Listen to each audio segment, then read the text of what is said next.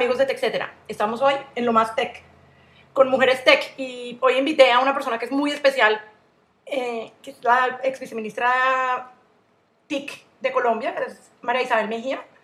Y ella es una persona muy especial porque ella empezó a mover un montón de temas muy importantes de la tecnología que no solamente tienen que ver con dispositivos y software y ese tipo de cosas, sino empezó a ayudarle al país a pensar digitalmente como una estrategia de crecimiento económico y como una estrategia de desarrollo social. Y creo que eso es, para mí como ciudadana es el, lo que más rescato de su labor. Y para mí como mujer tech, pues rescato que haya sido Marisabel la encargada de esa tarea.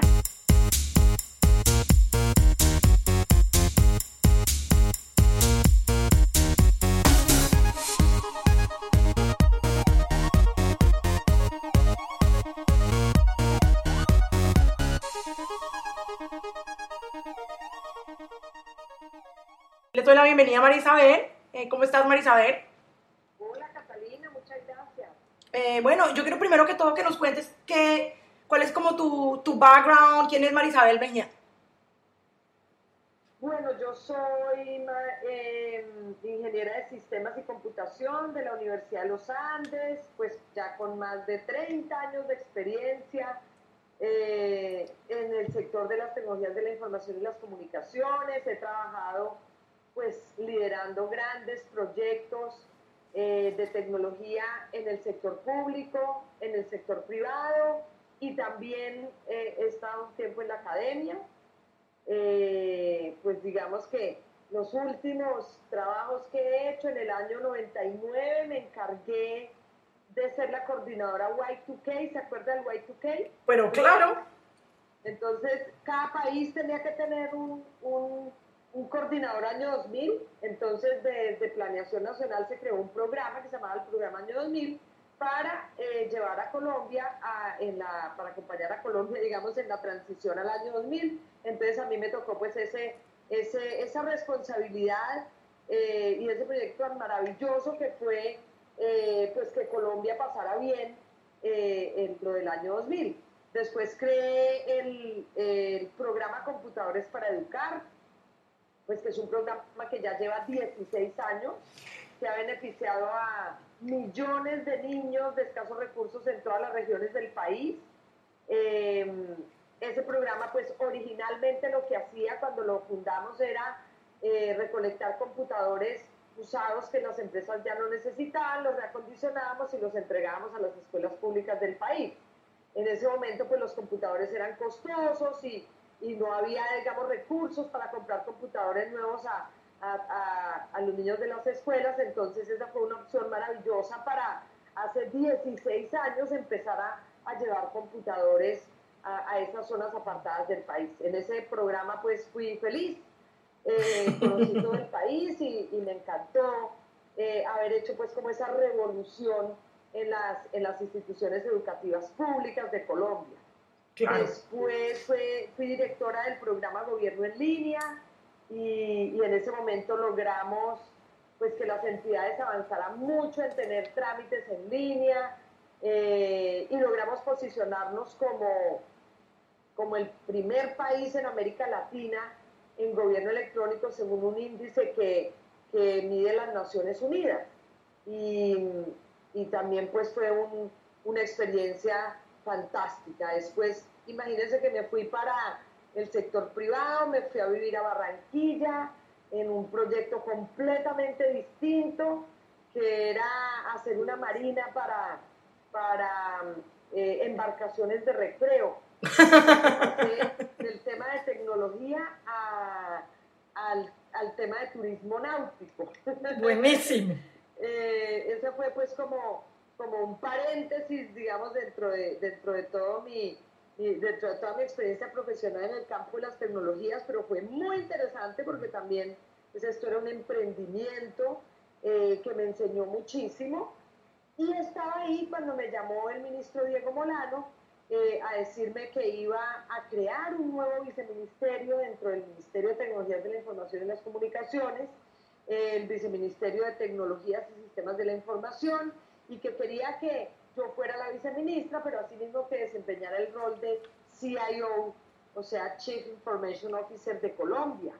Eh, pues yo estaba muy feliz viviendo en Barranquilla, pero eso fue muy tentador porque, porque era algo que yo decía, eso es perfecto para mí. Entonces me fui otra vez a Bogotá, estuve ahí cuatro años y básicamente pues hice tres cosas ahí en el viceministerio. Una era trabajar para mejorar toda la gestión de tecnologías de información en el Estado, en las entidades públicas.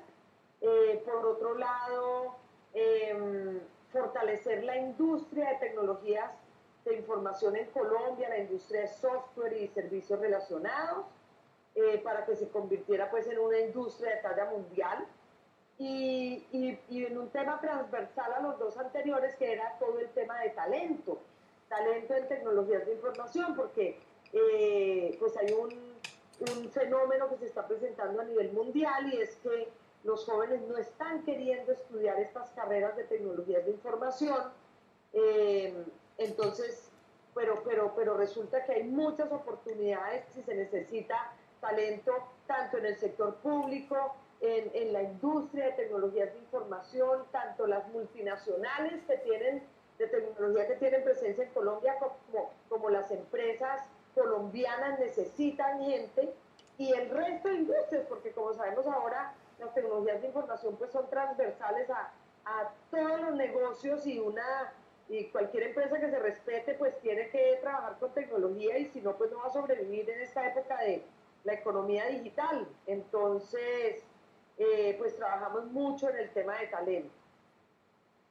Y yo le quiero hacer una pregunta antes de entrar a, a, las, tres, a las tres cosas que, que, en las que estuvo trabajando. ¿Y qué es un Chief Information Officer en un país y en una empresa? ¿Qué hace?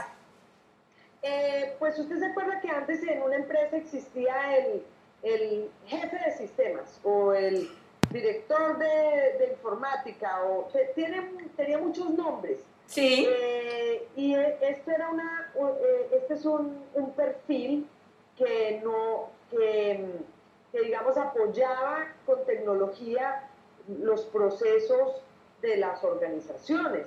Pero era una persona que no tenía muy alto nivel en, en la organización y que no era muy estratégica. Entonces eh, aparece este nuevo perfil, este nuevo rol del CIO, que debe ser eh, la persona que lidere los temas de tecnología en la organización, pero desde un, punto de, desde un punto de vista mucho más estratégico, que agregue valor al negocio. Eh, tiene que ser una persona que dependa directamente del gerente, del presidente, de la empresa o del ministro, del director de la entidad. Em, que no solamente hable el lenguaje de la tecnología, sino que también puede hablar el lenguaje del negocio, que, tiene más, además de habilidades blandas, además de habilidades, digamos, en lo técnico, duras, tiene que tener habilidades blandas, o sea, que, pueda eh, comunicar fácilmente las ideas, que, tenga capacidad de negociación, que que, dicho, que sea un interlocutor de mucho más alto nivel con todo el equipo directivo de las organizaciones. Entonces, pues nosotros fomentamos que todas las entidades públicas tuvieran su CIO, que en cada sector de la administración pública, o sea, en el sector transporte, educación, salud, eh, hubiera un, CIO y entonces yo era la CIO encargada de coordinar a toda esa red de CIOs. Hicimos una red de más de 300 CIOs, se trabajó mucho en capacitarlos, en acompañarlos en todos estos procesos. Eh, creamos, por ejemplo, una, una, especialización en gobierno electrónico, una maestría para los CIOs. Eh, y también creamos un decreto, hicimos, generamos un decreto que obligaba a que todas las entidades del Estado debían tener este líder estratégico de tecnología que es el CIO. Y, y usted decía al principio que, eh, que a, los muchachos y, a las, las, a las, personas jóvenes no les interesa estudiar eh, de la información. ¿Cuál es su percepción con ese, con ese punto en particular? Bueno, mi percepción, o sea, hay, hay, hay como muchas hipótesis. Ese, ese fenómeno no está sucediendo solamente en, en, Colombia, es un fenómeno que está sucediendo a nivel mundial. y pues hay varias hipótesis. Por un lado, pues que, que los jóvenes ahora como son usuarios de la tecnología casi desde que nacen, pues no ven como, como el interés y la necesidad generar tecnología, como que se contentan con ser usuarios de la tecnología, pero no creadores de tecnología. Em, usted sabe que de todas maneras para, para, este tipo de carreras pues se necesitan habilidades en, en, en matemáticas, eh, entonces muchos jóvenes se sienten como que no están suficientemente preparados en, esa, en ese área eh, para estudiar estas carreras, entonces inclusive también se presenta mucha deserción porque hay algunos que se, que se deciden a estudiar la carrera, pero, pero, pero en los primeros semestres entonces les parece muy duro, que no tienen pues como todas, todas esas habilidades de, de matemáticas, lógica, razonamiento abstracto, eh, todo eso pues que se necesita para, para estas carreras. Entonces, eh, eh, entonces, por un lado es como una falta de interés por creer que, que, si yo ya soy usuario, pues yo no tengo que crear la tecnología. Un desconocimiento terrible del qué consiste la carrera. Eh, entonces, entonces hay como unos imaginarios de que la gente que estudia ingeniería de sistemas son unos nervios de gatitas al frente de un computador todo el día y, y, y no, no, digamos, no se dan cuenta que a través de de esta carrera uno puede transformar el mundo, o sea, uno aprende de miles de cosas y, a través de la tecnología pues realmente estamos transformando el mundo. Entonces, y detrás de toda, casi de toda eh, actividad económica que hay ahora, ahora en el mundo pues hay tecnología.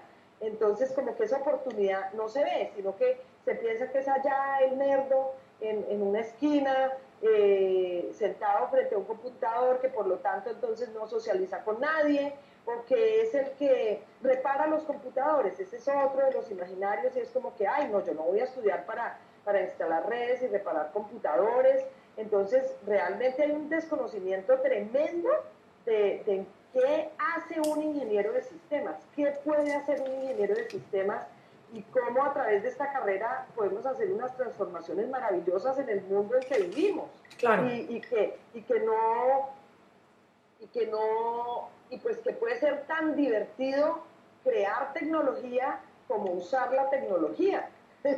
¿Sí? de acuerdo. Eh, y, y, bueno, y un fenómeno eh, que, que, conversamos, que conversamos usted y yo antesito, si es que las mujeres eh, o sea, este fenómeno con las mujeres es peor que con los hombres. Al menos, digamos que ese, ese bajonazo que ha habido en, en, el interés de, de, las personas por estudiar estas carreras se está dando mucho más en las mujeres. Por ejemplo, cuando yo estudié ingeniería de sistemas era mitad hombres y mitad mujeres. ¿Usted qué año era? En, en ese momento, como que no, esa, como que no había esa ese mito de que esa carrera es para un hombre y esa es para mujer. Entonces, como que en la, la sociedad va diciendo, los hombres tienen que estudiar ingenierías y los hombres tienen que estudiar eh, tales cosas y las mujeres eh, eh, tienen que ser enfermeras, comunicadoras sociales, psicólogas. y pues no, las mujeres estamos tan, tan, tan capacitadas como los hombres para para ejercer en, este, en este tipo de, sectores como el de tecnología. Está volviendo un mundo digital y ahora hablamos de la economía digital y de la cuarta revolución industrial y todo se está volviendo digital, pues cómo es posible que las mujeres vayan a quedar por fuera de eso. Claro. Entonces, entonces también una cosa que hicimos fue reforzar mucho mucho el tema de que eso también era una gran oportunidad para las mujeres. Y entonces ahí también digamos que influye eh, como las, las familias o los mismos profesores en los colegios, que es como mi hijita, eh, esa carrera no es para usted, eh, más bien estudia algo que sea como para una niña, entonces eso también pues ha sido terrible para que las mujeres no se metan a estudiar estas carreras.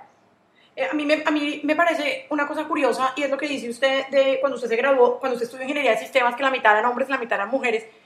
Y a mí, me, a mí lo, que, lo que yo no termino de entender, y es una, es, creo que es la, una de las motivaciones principales por hablar con mujeres en el mundo de la tecnología y por tratar de mirar eso, es que fue lo que pasó entre usted y yo y lo que estábamos viendo ahora. Porque yo me acuerdo cuando yo estaba en la universidad, cuando yo estaba en la universidad, yo era economista, en mi clase éramos mitad economistas, mitad, mitad hombres, mitad mujeres. yo tengo muchas amigas ingenieras y en la mitad de la clase eran mujeres y la mitad eran hombres. Claro. Y yo no entiendo qué pasó en estos últimos 20 años para que se reversara. Yo- lo que yo creo que pasó es que, por ejemplo, cuando, cuando yo estudié la carrera, pues solamente había en, en la Universidad de los Andes y en la UIS. No había más en Colombia. Eh, y todavía como que no la habían, como por decir algo, clasificado, estigmatizado. O sea, en ese Mm. momento, en ese momento nadie sabía que era ingeniería de sistemas. Uno te metía a estudiar eso sin tener ni idea qué era lo- a lo que se estaba metiendo. Ok. Eh, entonces, entonces, como que en ese momento, por ejemplo, uno ya decía, ay no, ingeniería e- eléctrica, ingeniería mecánica, ingeniería civil, eso es para los hombres. Inclusive, yo me acuerdo que ingeniería civil, muy pocas mujeres estudiaban ingeniería Sí. civil, ingeniería mecánica, ingeniería electrónica, ingeniería eléctrica, porque, porque en ese momento, no, que eso es para los hombres. Y la que era para las mujeres era la ingeniería industrial, pero de la ingeniería de sistemas no se sabía nada, era desconocida. Entonces, entonces todavía no la habían como, como, como que no la habían clasificado como que esto es para hombres y esto es para mujeres. Es que, eh, en- entonces, pero, pero a medida que fue pasando el tiempo, entonces la fueron como clasificando como una carrera para hombres. Pienso que eso fue lo que pudo haber sucedido, porque yo, yo, yo, yo no tengo, lo que pasa es que además los medios de, comunicación influyen mucho en las decisiones de, de qué estudiar. Yo me acuerdo que en el año 2009 me llamaron de la Universidad de los Andes a decirme que si les ayudaba, que habían creado un- una iniciativa que se llamaba Mujeres en Computación, que porque las mujeres no habían querido volver a estudiar estas carreras. Y yo, ¿cómo así? Yo no lo sabía, en el 2009 no sabía que eso estaba sucediendo. Desde, desde, desde esos años ya empezó a haber ese bajonazo. Entonces yo les dije, bueno, ¿y las mujeres qué están estudiando? Y, y adivine qué me dicen, que estaban estudiando criminalística y ciencias forenses, eh, comunicación social. Y yo, pero ¿cómo así? Me dice, es que eso es lo que ven en televisión. Entonces lo que ven en televisión es CSI, ven que la cantidad de presentadoras que hay en la televisión, entonces Ay, no. esa, ese es como el referente que tienen las mujeres. ¿Sí? Entonces, eh, sí, pienso, por ejemplo, inclusive The Big Bang Theory, Sí, yo sé. todos, todos esos, eh, eh, lo- los, lo- también, también tampoco ayuda, porque es como que eh, los que estudian eso son nerdos, los que estudian eso no, no, no, se- no consiguen novia, inclusive el otro día hablaba, hablaba el otro día con, con unas personas de, de África, de unos países africanos, y decía que, por ejemplo, las mujeres en África no estudian estas carreras, no estudian ingeniería en general, que porque si estudian esas carreras no se casan. Sí. Es increíble, ¿no? Pero a mí lo que más me, a mí lo que más me angustia es como el retroceso, ¿no? El retroceso. Eso es lo que más me angustia. El retroceso, de verdad que sí. Ahora, no hay cifras, porque, porque yo el otro día traté como de analizar el fenómeno como más objetivamente para entenderlo, pero realmente no tenemos información, pero, pero, pero eh, de, de- de cómo ha sido, eh, eh, o sea, lo- lo- las cifras que tenemos son muy recientes y no tenemos las cifras de, de esos tiempos, pero, pero pues usted lo corrobora, en esa época igual las mujeres estudiaban ingeniería de sistemas y éramos mitad y mitad, había un mundo de mujeres estudiando ingeniería de sistemas. Pero, Sí. y no solamente ingeniería de sistemas, sino ingeniería en general. Ingeniería en general, sí, también, sí. Posiblemente había más en industrial que en mecánica, pero igual no, pues no se notaba tanto. Sí, Y yo no me acuerdo de conversar con ninguna de mis amigas que queríamos ser presentadoras de televisión, ni No. absolutamente nada de eso. No, O sea- nada de eso, exactamente. Y Había abogadas, gente, eh, eh, pues médicas, eh, Claro. de todo. claro, claro. Y la conversación era de ese o sea, era de ese nivel intelectual, digámoslo. Sí, sí, sí. Realmente, realmente tenemos que hacer algo para volver a enamorar a las mujeres de estas carreras porque, porque no podemos vivir en un mundo que es digital sin que las mujeres estén participando en crear ese mundo. Sí, y, y ese era como mi último punto. Y a mí, a mí lo que... eh, lo que me... Es que estoy aquí poniendo una notica. Eh, a mí lo que, me, lo que me preocupa mucho es como uno mira los datos, digamos, a nivel global, que hay muchos, o a nivel, a nivel digamos, de los países, de los países de la OECD, y uno ve cosas, por ejemplo, yo, yo ahora uso mucho este dato, ¿no? Eh, McKinsey hizo un estudio hace un, par de meses sobre las mujeres milenias y los hombres milenios en el ambiente de trabajo. Y una de las cosas que más me impresionó es que los hombres milenias están dispuestos a aprender cosas nuevas y las mujeres milenias no. Y al investigador y a los investigadores que hicieron el trabajo, pues eso les sorprendió mucho y empezaron a investigar y investigar. Y una de las cosas que se dan cuenta es que las, las mujeres milenias, incluso las mujeres milenias, pues las que estamos hablando, que crecieron con, un, con dispositivos electrónicos en las manos, pues les da, les da jartera, básicamente, aburrimiento.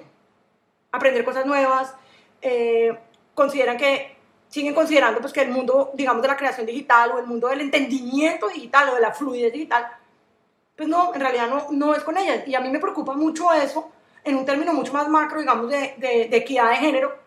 Es que si, si las mujeres estamos rezagadas en términos de, de cargos de poder en, en las organizaciones públicas y privadas, en términos de ingresos, pues si no estamos al día como en el tema digital, ni siquiera transformación digital, porque pues es que ya la mitad de las empresas ya son digitales, ¿no es cierto? Entonces va, a haber un rezago todavía más grande. Y yo sí creo, o sea, y yo, me, yo quisiera como ponerme en esa tarea también de, de, ver qué es lo que hay que hacer. O sea, hay que ir a las universidades y, llevar, y llevarla a usted y mostrarle a la gente las cosas increíbles que usted ha hecho y llevar a una de mis primas chiquitas que tiene 32 años y, y mostrarle, o sea, que también es ingeniera de sistemas, cómo, cómo es ella, o sea, pues que no tiene absolutamente nada de nerd, no sé, es hablar, o sea, yo no soy ingeniera de sistemas, pero yo vivo el mundo digital desde hace muchos años. Y a mí me pone súper nerviosa cuando la gente me dice, cuando la gente me dice, no, es que ni idea cómo funcionan las redes, las redes sociales y pues ni idea qué hacen los niños ahí. Yo digo, pero a ver, no, eso es una responsabilidad de todos como ciudadanos, no solamente como papás o mamás o tíos o tías o abuelitos, sino como ciudadanos, ¿no? Claro, claro. Bueno, sí, toca hacer eso, hacer eso, inclusive pues ya hay muchas, muchas organizaciones eh, que están trabajando en eso, en volver a atraer a las, a las mujeres al tema de la tecnología, al tema de, crea, de crear, de, de, generar conocimiento, porque pues tenemos que estar allí. Sí. Y somos igual, mejor dicho, no, no tenemos nada, nada, ninguna limitación para poder estar al, al, nivel de los hombres en toda, en toda esta, eh, en todos estos espacios de creación y de generación de, de, de, conocimiento y de tecnología, para nada. Claro. Nos tenemos no. que creer el cuento nosotras también. Claro, y además porque es que la tecnología ya no es solamente de los ingenieros de sistemas ni de los nerds en, en sus o sea, ni los coders ni nada, la tecnología es de todos, o sea, es de todos, es de cualquier persona que tenga un teléfono celular en la mano, tiene que entender cómo funciona y cuál es el poder que tiene en la mano de aprender, de enseñar, de estudiar, de compartir, de participar en el proceso político, o sea, ¿no? Es eso. Claro.